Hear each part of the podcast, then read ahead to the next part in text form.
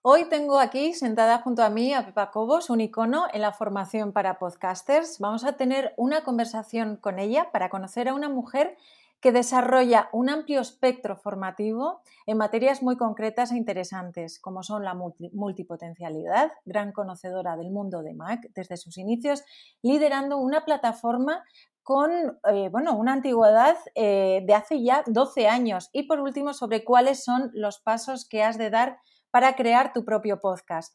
Pepa Cobos estudió periodismo en la Universidad Complutense de Madrid, madre de tres hijos, dejó a un lado su carrera para dedicarse a la crianza, pero su forma de ser inquieta, unido a la llegada de su primer Mac a casa, hizo que todo cambiara.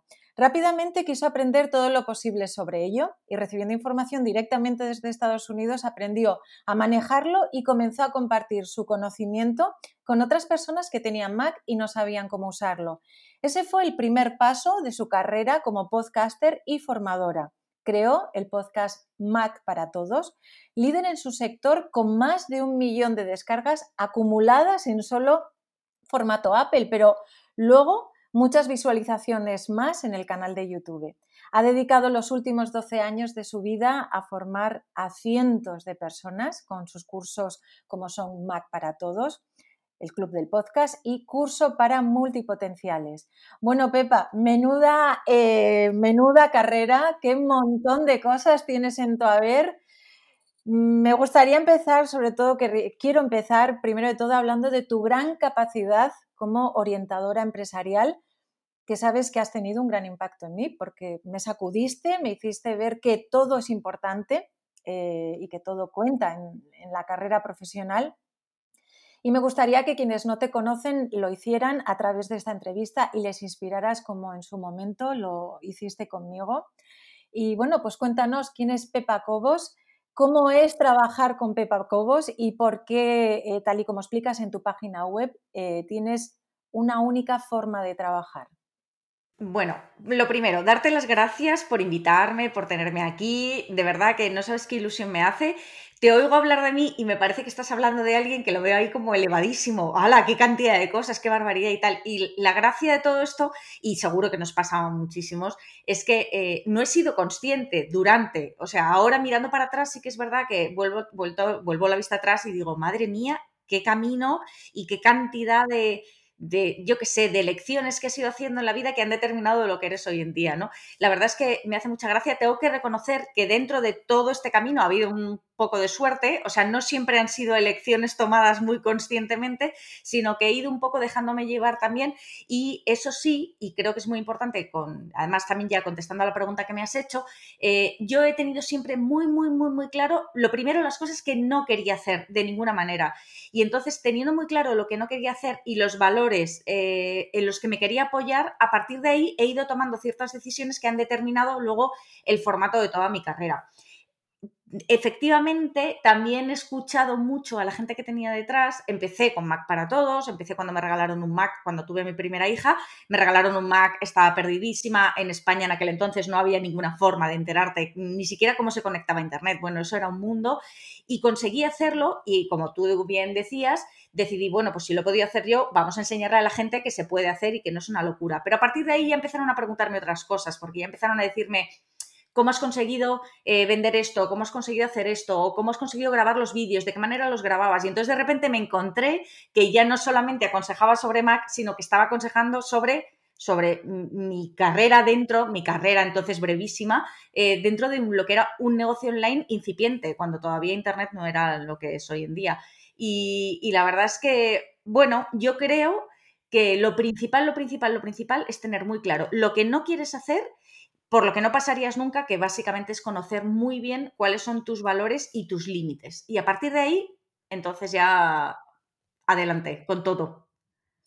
Ahora, como en tus propias palabras indicas, ayudas a revelar el talento, un poco al hilo de, todo lo que has contado, porque efectivamente eh, tu carrera ha ido en una progresión quizá que te ha ido llevando hacia la formación para poder enseñar todo esto y, por propia experiencia sé que eres una persona que enseñas realmente a revelar ese talento como pones en, tu página web, pero aparte de que me parece una frase tremendamente impactante, cuéntame, ¿cómo es el sistema? ¿En qué consiste?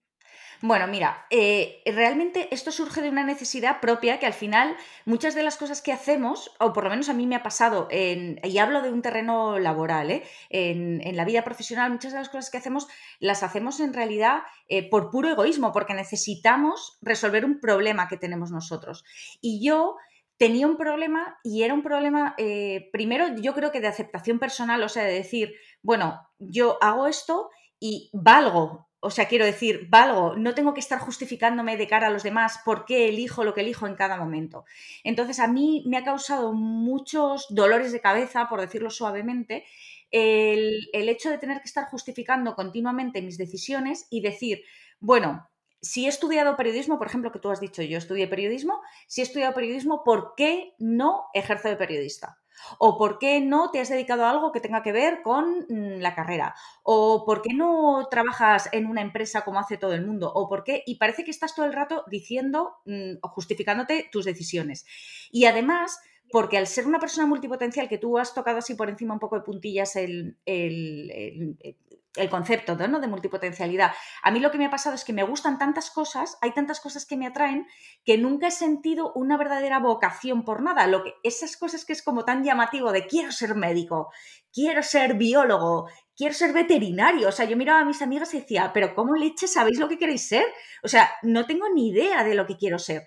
Y en el fondo, yo he crecido durante mucho tiempo con la con la absurda idea de que no tenía talento para nada. Como lo tenía para muchas cosas, no lo tenía para nada. Cuando en realidad llega un momento que de repente alguien te dice, jo, me has ayudado, o, has dado en el clavo con lo que, con lo que puedo hacer, o y dices, hombre, soy buena, puedo hacer algo por los demás, puedo ayudar a los demás y puedo ayudarme a mí por el camino. Y en ese momento te das cuenta de que sí que tienes un talento o varios talentos, me da igual, de que eh, solamente hay que revelarlo, sacarlo a la luz, decir, aquí estoy yo, esta soy, soy así, quien me quiera bien y quien no me quiera, pues ¿qué vamos a hacer? Y vamos a ayudar a toda esa gente que de verdad son legión, porque es un montón, un montón de gente que está creciendo laboralmente sin saber qué es lo que quiere hacer, no está seguro y encima piensa que el hecho de no estar seguro de lo que quiere hacer es malo, cuando en realidad lo, que, lo único que tienes que hacer es planificarte, sentar las bases y decir, vale, vamos a coger todo lo que me gusta hacer y vamos a ver si de aquí puedo sacar algo en claro que me pueda hacer, hay gente que no le gusta esta expresión, pero que me pueda hacer ganarme la vida, darme de comer, porque al fin y al cabo, cuando buscas algo profesional, estás buscando algo que te dé de comer, o sea, que te permita vivir cada mes. Entonces yo he intentado un poco quitarle todo el artificio un poco raro. A mí me daba miedo meterme en el mundo de, del telepredicador, por decirlo de alguna manera, para que me entiendas, que la gente pensara que esto era como, ¡ah, el talento, el universo, no sé qué tal!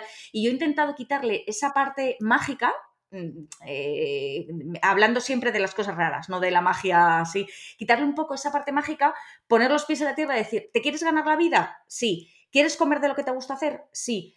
¿No sabes qué quieres hacer? Vale, yo te ayudo. Y a partir de ahí vamos a dar los pasos necesarios para descubrir de todo lo que haces qué es lo que responsablemente puedes hacer que te va a hacer ganarte la vida y además no renunciar a nada de lo demás que aun a pesar de que no te va a dar de comer, te hace enormemente feliz.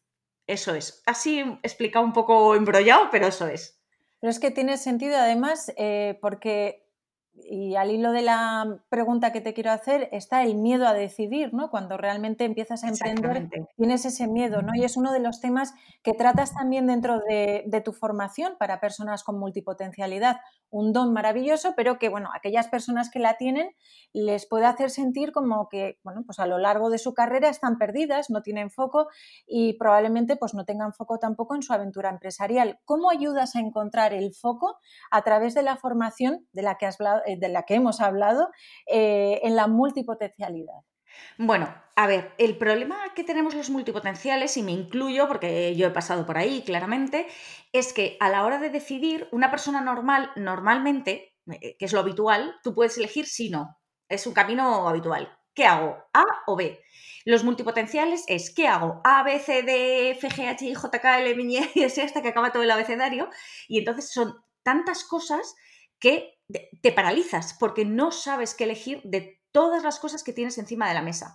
Y lo iba a decir lo peor, ya me sale solo, pero casi lo mejor realmente que tenemos los multipotenciales es que somos buenos en muchas cosas, pero la parte peor es que mm, hemos crecido con la idea de que tenemos que renunciar al 99% de ellas para centrarnos en un solo uno que va a ser lo que vamos a ser.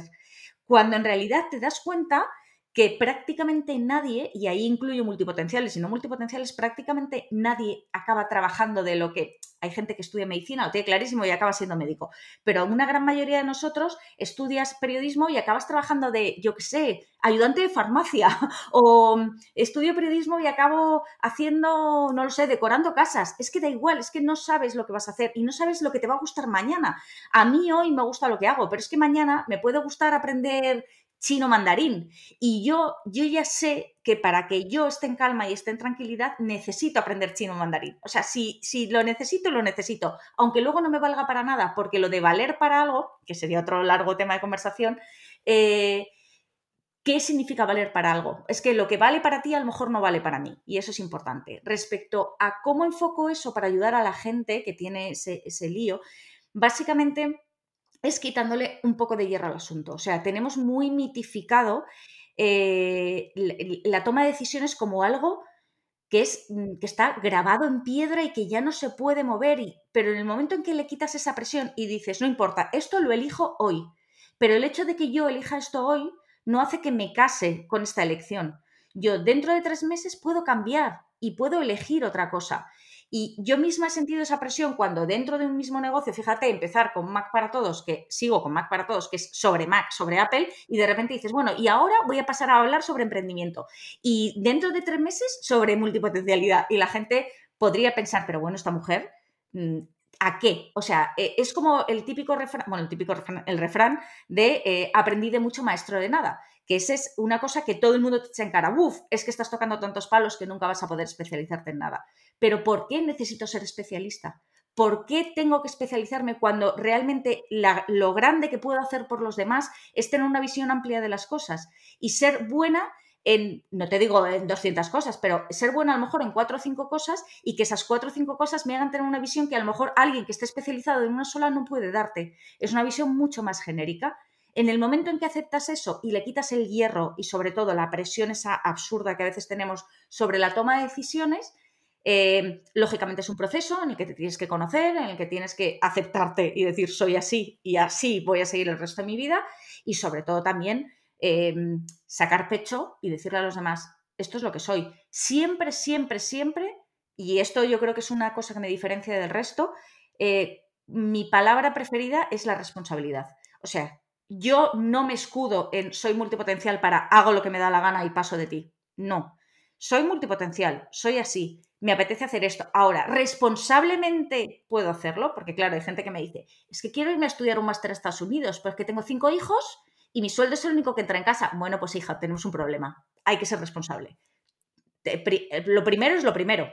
Primero estará tu familia, luego no sé qué, y luego ya vamos a tomar esas decisiones. Pero desde ahí. Una de las cosas además que te hace grande a ti como formadora precisamente es tu faceta multipotencial, es decir, al haber eh, tocado tantos palos, al conocer tanto de tantos aspectos, lo que enriquece eh, mm, tus formaciones es que eh, cualquier duda que tienes, cualquier cuestión que tienes y se te plantea, siempre le sabes dar respuesta. Lo digo por experiencia personal. Voy a seguir un poco al hilo de todo esto que creo que, puede enlazar muy bien, porque claro, tu labor es guiar a personas. y guiar a personas además con esa faceta multipotencial que tú tienes que enriquece esa guía. Alguien que te acompañe durante una parte del emprendimiento de tu proyecto. Algo que me asombra de ti, y lo sabes, es la capacidad que tienes para analizar cómo es el estado de un proyecto en solo 30 minutos de conversación contigo. ¿Cuáles son los estados de un proyecto que entiendes como básicos para dar el salto al siguiente nivel? ¿Y cómo puedo saber en qué nivel está mi proyecto para alguien que, bueno, pues eh, puede que te esté escuchando ahora mismo y que está emprendiendo, pero como hablábamos, de una manera intuitiva y que, bueno, no tiene una guía y no sabe muy bien en qué punto está? Bueno, pues mira, contestando a la primera parte, o sea, cuando, cuando yo veo un proyecto, más que fijarme en el proyecto en sí, me fijo en la persona que hay detrás. Porque muchas veces ves proyectos eh, que potencialmente podrían ser la bomba, pero que no acaban de despegar. Y cuando hablas con la persona que está detrás del proyecto, te das cuenta eh, por qué realmente no está despegando el proyecto. Y es por una falta de compromiso eh, real, una falta, fíjate, no es de compromiso, es que realmente hay muchas veces que para la persona que está detrás del proyecto no es una prioridad, aunque tú te creas que sí, pero no lo es, no lo es. Y entonces en ese momento es cuando tienes que empezar a tomar decisiones y decir, vale, ¿es esto una prioridad para mí? Sí. ¿A qué estoy dispuesto a renunciar para llegar a esto? porque eh, las elecciones siempre implican renuncias y volvemos otra vez al tema de las elecciones. Si yo elijo sacar adelante mi negocio, voy a tener que renunciar a otras cosas. No necesariamente, hay mucha gente que dice, oye, es que yo tengo un trabajo, no puedo dejar mi trabajo para lanzarme de lleno a un proyecto. Fenomenal. Y yo soy lo más opuesto a esa idea. Yo soy muy y soy muy de, em, no, o sea, si tienes un sueldo fijo, quédatelo hasta que estés seguro de que vas a de que vas a poder dar el paso. Pero sí que tienes que realizar elecciones y renunciar. Por ejemplo, voy a renunciar a parte de mi tiempo libre, voy a renunciar a más tiempo con mis amigos o a más tiempo con mi familia, voy a renunciar a una serie de cosas porque necesito eso para centrarme en algo que realmente ahora es mi prioridad. Que a lo mejor dentro de dos años esa prioridad sigue siendo una prioridad, pero ya no necesita tanto de tu tiempo, por ejemplo. Respecto a los estadios de, del proyecto, que mucha gente que, dice, bueno, ¿en qué momento me encuentro? ¿Qué es lo que tendría que hacer a continuación? ¿no? Que es algo que nos bloquea a todos. Realmente está el estadio inicial, obviamente, que tienes una idea en la cabeza que te está dando vueltas, te está dando vueltas, te está dando vueltas, y ahí yo, mi recomendación clara es, coge papel y lápiz y ponte a escribir, o sea, dale forma a esa idea, aunque sea sobre papel, da lo mismo, dale forma a esa idea. Eso sería como el primer estadio, que además no implica nada. Es simplemente dejar fluir, dejar salir todo lo que tienes dentro y decir, vale, vamos a darle forma, vamos a ver si puesto en papel tiene sentido. Porque una cosa es lo que tú pienses en la cama a las 5 de la mañana y otra cosa es que luego lo escribas en un papel y digas, ¡uh! madre mía! ¿Cómo se me ha ocurrido esto? O no, al revés, qué maravillosa idea y vamos a seguir para adelante. Una vez que tienes ese primer preestadio casi, eh, realmente llega el momento de darle un poco más de forma. Y ahí sí que, eh, sí que ya tienes que, tienes que saber, tienes que ser muy consciente de que sacar un negocio adelante, y en este caso voy más específicamente por los negocios online, que son donde yo me muevo mejor, ¿no? Pero sacar adelante un negocio online, a pesar de que la gente piensa que no implica ninguna inversión financiera, económica, vamos, ninguna inversión económica ni ninguna inversión de tiempo, realmente no es real hay una inversión económica detrás y hay una inversión de tiempo detrás. Y ahí tienes que ser muy consciente de tus limitaciones, tanto de tiempo como de dinero, y de, tus ganas, de, tu, de tu prioridad. Esto es realmente tu prioridad. Y ahí sí que, em, sí que le diría a todo el mundo que sea muy consciente de que en un primer momento tú tienes que hacer todo, porque a no ser que seas multimillonario y vengas con la mochila puesta detrás, es muy probable que tengas que ser mujer, hombre, orquesta. O sea, tengo que contestar emails, hacer publicidad, mm, verme en redes sociales y realmente hay que tocar muchos palos. ¿Qué es lo que diría yo a la gente? Busca a alguien que te ayude, a lo mejor de acuerdo a tus posibilidades. Yo no estoy hablando de mm, eh, contrata un mentor, alguien que te va a cobrar un... No, no. Déjate guiar un poco por tu intuición y di qué necesito en este momento. Imagínate, yo voy a empezar ahora un negocio y sé que de todas las cosas que voy a tener que hacer, a lo mejor soy bueno en diseño gráfico. Genial. Diseño gráfico me lo voy a llevar yo. Puedo sacar más o menos adelante el contestar emails, no sé qué. Ahora, tengo cero idea de hacer una web. Bueno, pues vamos a ver si una de dos contrato a alguien para, hacer una web que me va a costar X o me formo yo para hacer una web que me va a costar Y. Tienes que decidir. También el Y te va a costar Y más tu tiempo y el X es X y ya está pero tienes que ver cuáles son tus posibilidades reales. Yo creo que el fallo grande de la gente cuando se lanza a emprender es no tener en cuenta de qué punto partes, cuáles son tus ganas y qué capacidad tienes. ¿Qué capacidad hablo de capacidad no mental, sino capacidad de aguante, capacidad de mm, capacidad económica, capacidad de tiempo, es ser consciente de tus limitaciones en todos los sentidos y luego, sobre todo, estar absolutamente enamorado de tu idea. Absolutamente enamorado, porque te vas a levantar al principio, sobre todo, el 80% de los días diciendo, mando esto a tomar por ahí. O sea que mm, tienes que estar muy, muy, muy enamorado de esa idea. Tu podcast, Pepa, que realmente recomiendo escucharlo. Me ha acompañado a lo largo de muchísimos paseos de reflexión tras una jornada dura de trabajo emprendedor. Como tú dices, tienes que estar realmente enamorada de tu proyecto, tienes que estar realmente comprometida con tu proyecto cuando decides iniciarlo, porque es muy árido el mundo del emprendedor. Eh, y ese trabajo que no es visible, pero que igualmente ha de hacerse. No puedo dejar de preguntarte para que lo conozcan ¿Cómo te decidiste a crear tu podcast? Y por otra parte, ¿en qué te inspiras cada vez que grabas un capítulo para este podcast? ¿Cómo te decides a crear los temas para cada uno de los episodios? Bueno, mira, cuando hablamos de podcast, eh, tengo que decir que yo, cuando empecé con Mac para Todos, mm, en el año, te estoy hablando del año finales de 2008, cuando empecé con Mac para Todos, no existía YouTube. ¿Vale? No existía YouTube como lo que es ahora, no, no, no existía YouTube. Entonces yo pensé, bueno, ¿cómo puedo? Porque, claro, yo soy de las que pienso que todo tiene solución, o sea, que tienes que encontrar la solución al problema que tienes. Yo pensé, ¿cómo puedo, lo que hablábamos antes, enseñarle a todo el mundo lo que yo he aprendido? Y dije, pues con vídeo, ¿y cómo leche les hago llegar un vídeo? Porque, claro, ahora con YouTube nos parece de risa, pero es que no estaba YouTube. ¿Cómo les hago llegar un vídeo? Y entonces me enteré por casualidad que Apple tenía una cosa que se llamaba podcast y que yo no sabía ni lo que era y que en aquel entonces, te lo digo porque hoy en día todo el mundo asocia podcast con audio, pero todavía hoy se pueden ver vídeos dentro de Apple Podcast. Hay vídeos, de hecho, Mac para Todos es un podcast en vídeo. Y en aquel entonces a mí me pareció una idea genial. Oye, tengo mis vídeos, los subo a Apple y la gente desde ahí los puede ver.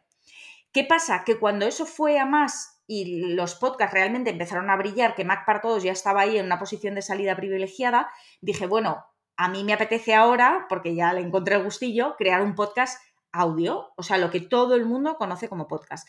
Y de toda la experiencia de la parte de creación de negocio online, nació cómo comenzar a vender online, que es el podcast. Mm, el, iba a decir el podcast normal, no es que el otro no sea normal, pero vamos, que es un podcast de audio, como lo que todo el mundo conoce por un podcast, y realmente, eh, cómo comenzar a vender online nace por la necesidad real, real, real de contestar a todas las dudas que me llegaban. Yo no podía, no podía estar todo el día contestando emails o grabando mensajes o grabando vídeos para todo el mundo que me decía, Pepa, ¿cómo hago una web? Pepa, ¿cómo eh, tengo que tener una lista de correo? Tengo que... Y entonces yo decía, bueno, pues mm, habrá que contestar a todo esto. ¿Cómo? ¿Cómo mejor se me da?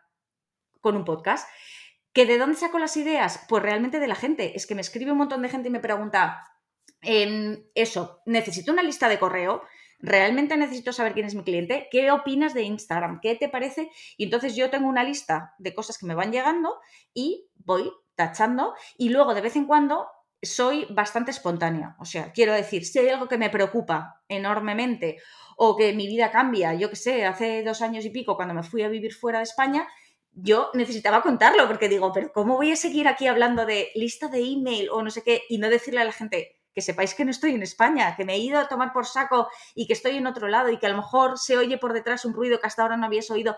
No sé, mm, me apetece un poco que haya una interacción algo más personal dentro de lo que te permite un podcast, lógicamente, pero que haya una interacción algo más personal y por eso no estoy absolutamente ceñida a un a un calendario, a un calendario estricto. Sí tengo más o menos las líneas claras de lo que quiero hablar y eh, aparte de eso, luego voy metiendo cosas que me apetece o temas que quiero tratar. Y lo que sí que intento dentro de cómo comenzar a vender online es que todo lo que explico sea lo más sencillo posible, lo más sencillo posible, que yo creo que sería la característica común de todo, es que sea lo más sencillo posible y siempre que he podido lo he acompañado de algún tipo de ejercicio adicional en PDF, un vídeo o lo que sea, que puede hacer que la gente, mm, además de oírme, porque normalmente la gente te escucha, pues mm, me estoy duchando, estoy paseando, estoy en el gimnasio, estoy tal, bueno, pues luego cuando llegues a casa, descárgate este PDF, siéntate un ratito y vamos a ver si puedes concretar esto que te has imaginado mientras me estabas escuchando.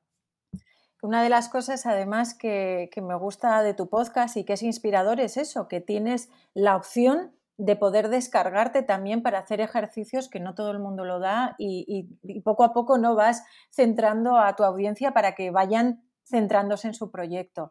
Tu viaje a Bali, importante, que no te he preguntado por él o no hemos hablado de él, pero que creo que ha inspirado también a mucha gente precisamente por eso, porque al ser emprendedor puedes trabajar desde cualquier sitio. ¿Cómo, ¿Cómo, ha visto tu audiencia o cómo vivía tu audiencia? ¿Qué era lo que te preguntaban cuando vivías en Bali a la hora de organizarte con el tema de los podcasts, las formaciones, etcétera?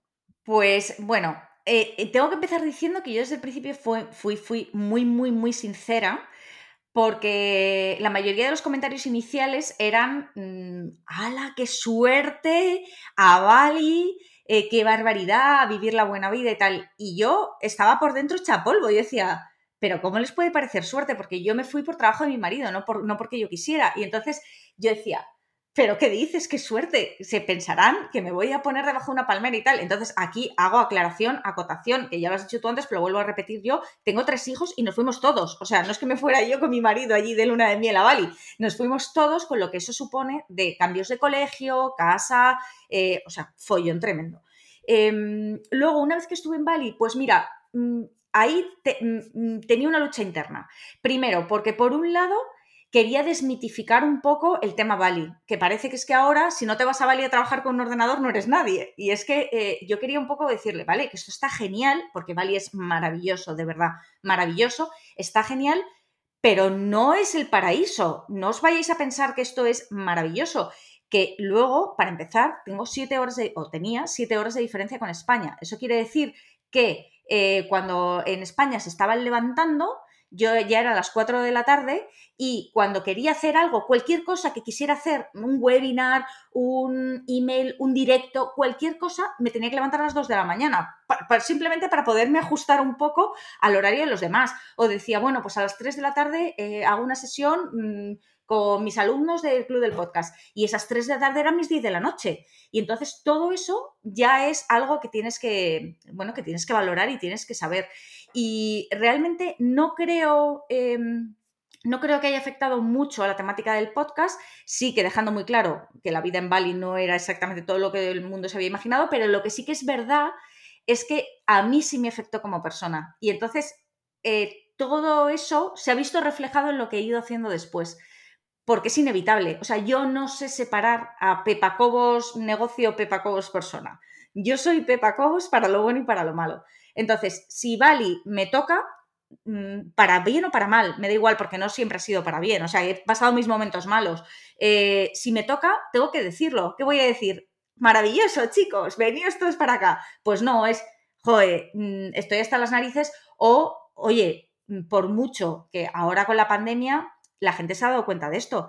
Pero es que yo me fui en el año 2018 y yo desde el 2018 llevo como en pandemia, metida en casa trabajando sola. O sea, quiero decir, eh, es muy duro, es muy duro cuando te das cuenta que dices, vale, mm, la gente podría pensar, es que tú en Madrid ya estabas igual, porque trabajabas desde tu casa y tal. Sí, pero yo cogía mi ordenador, me iba a un restaurante y podía comer con fulanito o menganito, o ver a mi madre o ver a mi hermana. Pero ahora estoy en Bali, estoy trabajando en mi casa y cuando cerraba el ordenador tenía mi marido que el pobre hombre, o sea, quiero decir, ya si nosotros hemos separado en Bali, ya nos vamos a separar en la vida, porque es como 24 horas permanentemente teniendo a alguien al lado que dices que sí, que te quiero mucho, pero ya me he hartado de verte la cara. Pues eso es así. Entonces, em, creo, que es, creo que es muy importante también que yo tenía ahí una labor em, de, de, decirle a la gente, se puede trabajar, yo he continuado mi negocio y eso es importante que lo sepa todo el mundo, es la grandeza de un negocio online, que puedes hacerlo desde cualquier lado, pero que ese cualquier lado lo tienes que elegir tú, sea el que sea, un pueblo en Segovia, Bali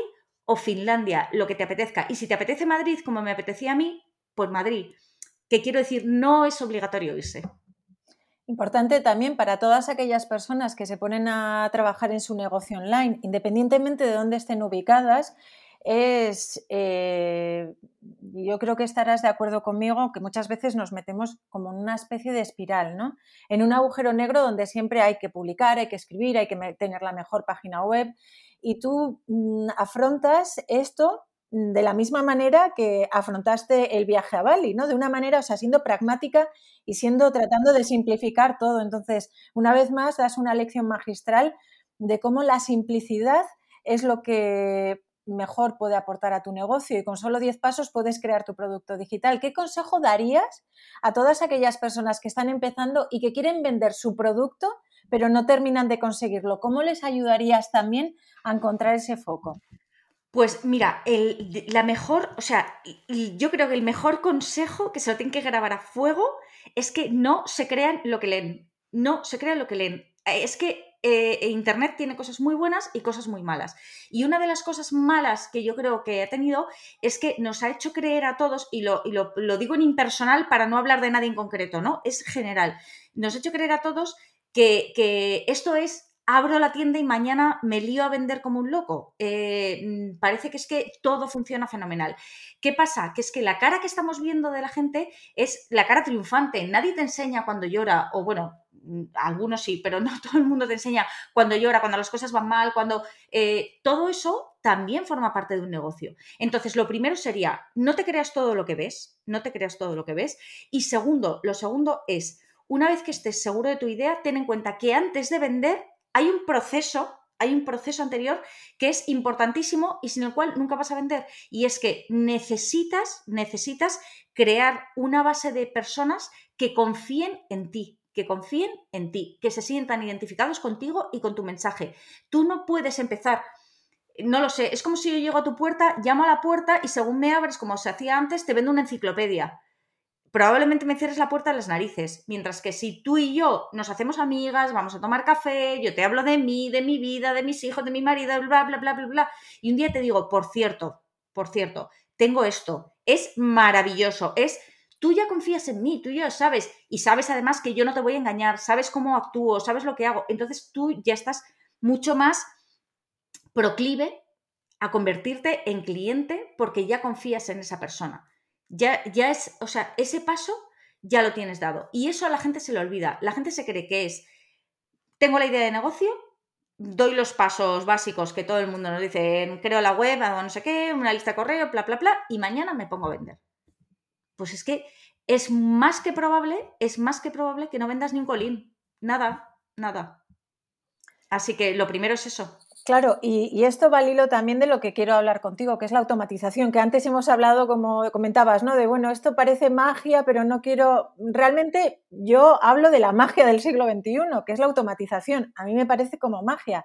Dejar todo preparado con antelación para poder dedicarte después a las actividades core de tu negocio, sin perder lo que estamos hablando, el hilo de tu audiencia, lo importante que es mantener ese engage con toda la gente que está poco a poco confiando en ti. ¿Cuáles son para ti las tres herramientas imprescindibles a la hora de automatizar tu negocio?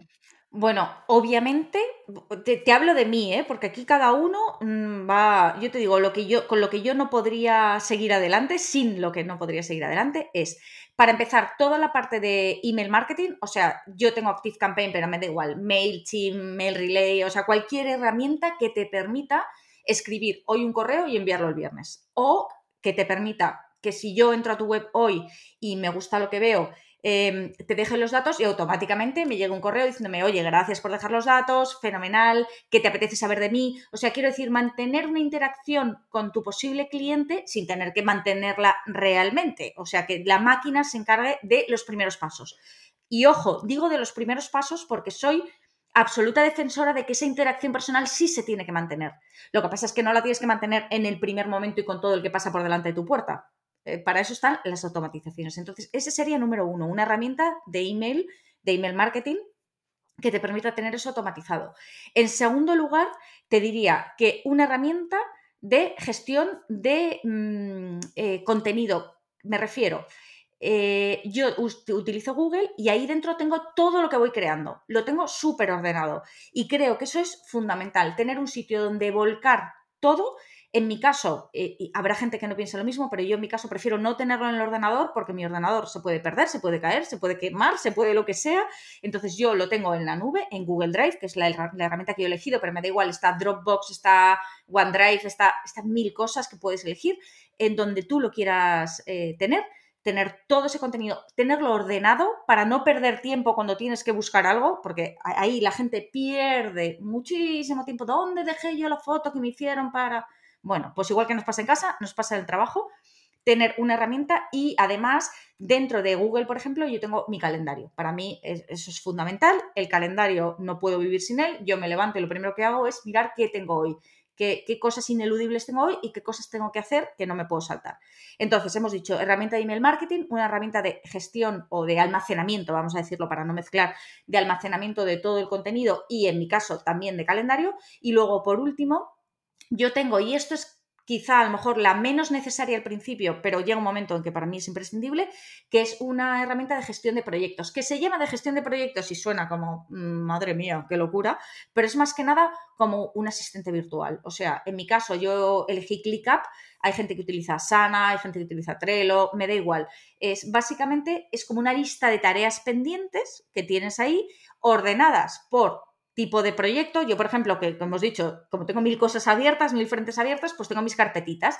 Oye, pues esto es de multipotencialidad, esto de emprendimiento, esto, pues ahí está todo ordenado y a partir de ahí tengo las cosas que tengo que hacer, las tareas que tengo que ir haciendo y gestiono todos esos proyectos que además en el momento en que tienes a alguien trabajando contigo, en el momento que no eres tú solo, que llega un momento en que no puedes llevarlo todo adelante solo, en el momento que, que, no eres tú solo, el tenerlo todo documentado y que la otra persona pueda ver qué cosas vas haciendo y qué cosas quedan por hacer es fundamental, porque si no te pasas todo el día colgado del teléfono o mmm, con emails arriba y abajo.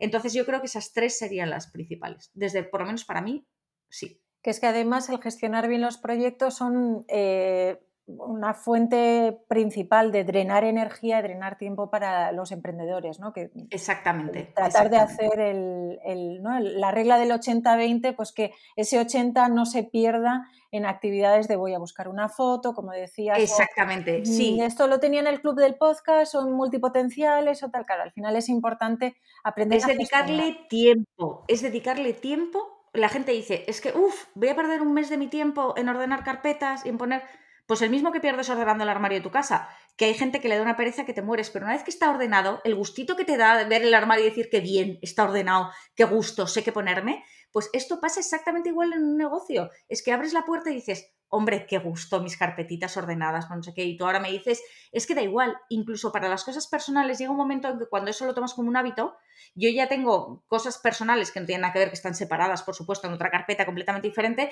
pero tú ahora me dices, encuentra el recibo de la luz de marzo de 2017 y yo te encuentro el recibo de la luz de marzo de 2017 en cuestión de 30 segundos, porque lo tengo ordenado y sé dónde está.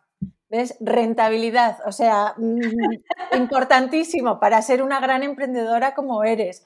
Otra pues que si no, no te da tiempo. Claro, claro, claro. Y al final eh, es tratar de aprovechar todo el tiempo. Exactamente. Bueno, formadora de podcasters también. Es que, es que bueno, el día te da para todo. Formadora de, de, podcasters, entre las que me incluyo, y me siento muy agradecida, he de decirlo, de tu apoyo y de que estés hoy aquí, Pepa. Tras o durante la pandemia, son muchas de las empresas que han decidido crear su propio podcast. ¿Cuáles son tus recomendaciones a la hora de abrir un podcast? ¿Y cuál crees que es una de las principales barreras a la hora de crear un podcast? ¿La tecnología, la falta de ideas para transmitir ideas de valor? Pues mira, eh, para mí, fundamental a la hora de crear un podcast, saber qué esperas del podcast.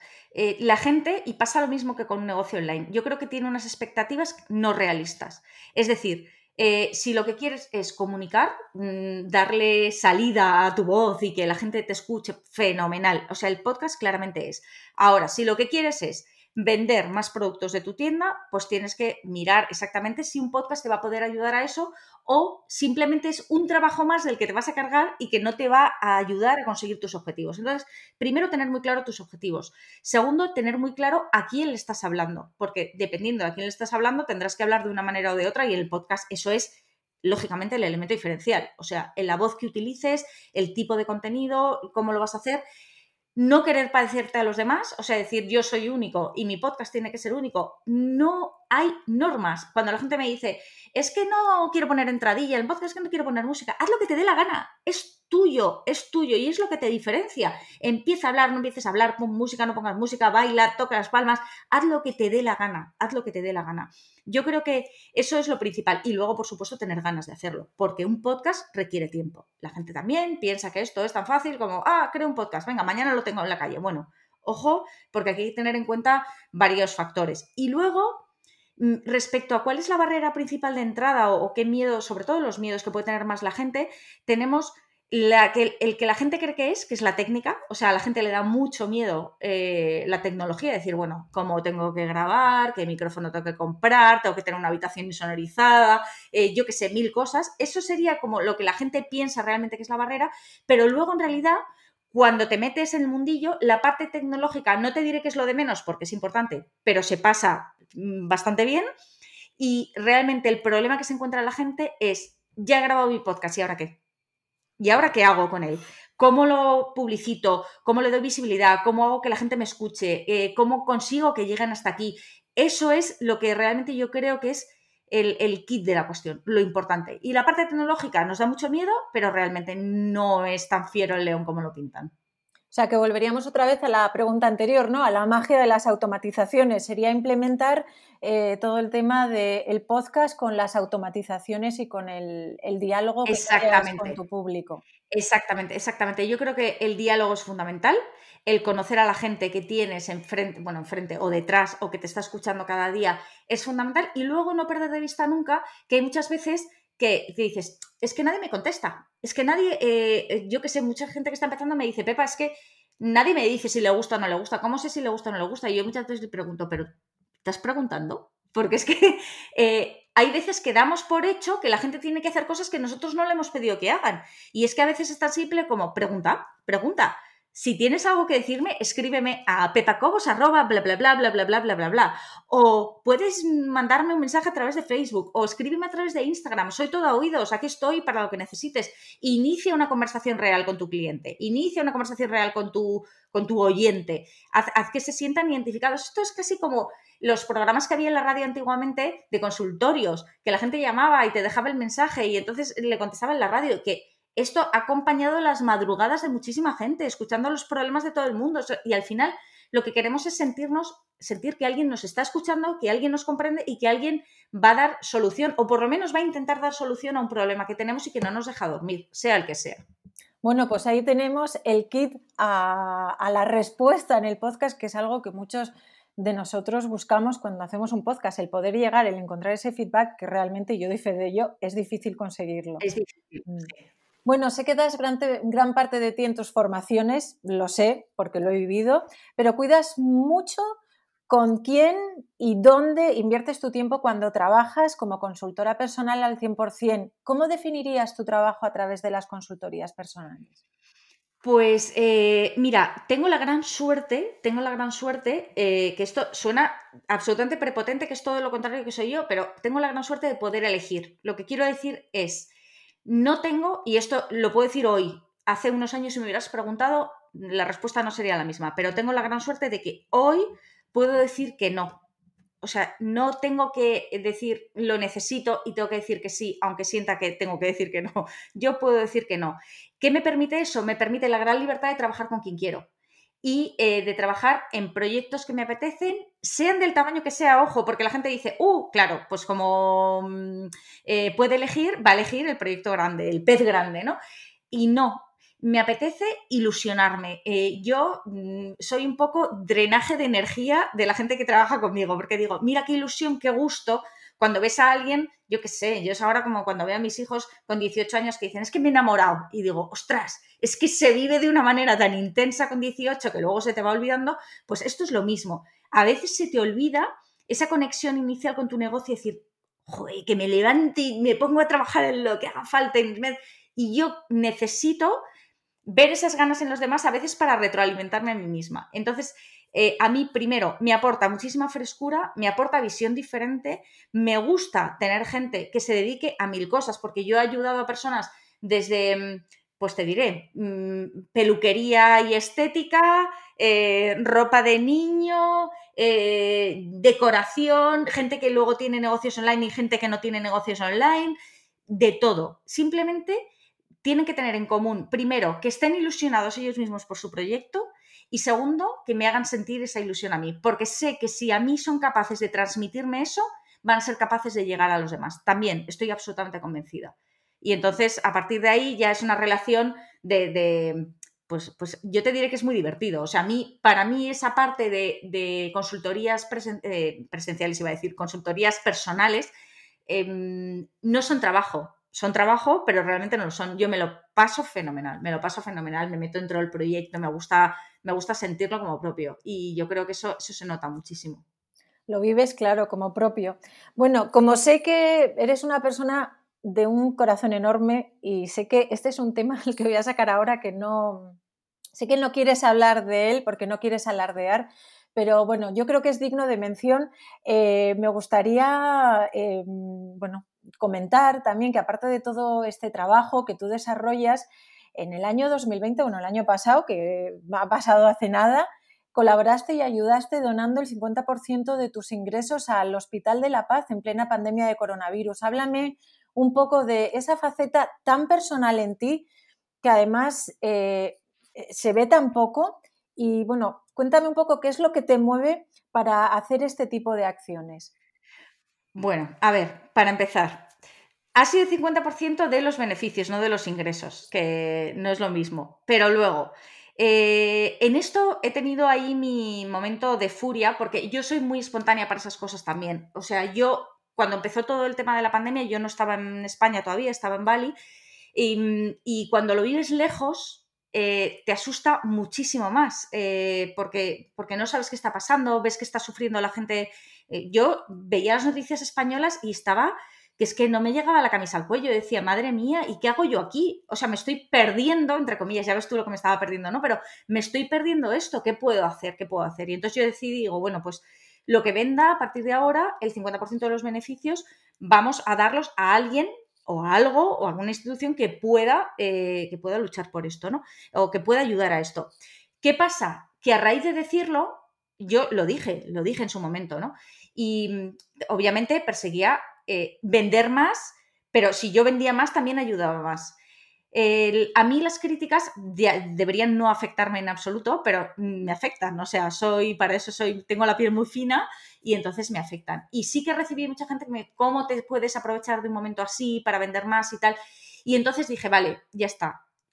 o sea, lo quito, quito no el darlo, sino el decirlo, ya no lo digo si quien me quiera comprar que me compre y quien no, no. Es verdad que luego sí que tuve eh, personas que me escribieron y me dijeron, lo tienes que decir más porque sí que yo sé que hay gente que compró por eso. O sea que eso fue como lo que le hizo decidirse y decir, lo acabo comprando. Pero yo no me sentí cómoda y sobre todo porque pensé, bueno, pues efectivamente que no se entere tu mano derecha de lo que hace la izquierda, ¿no? Pues eso, eh, pensé, pues no, pues lo, lo sigo haciendo y ya está. ¿Qué he hecho?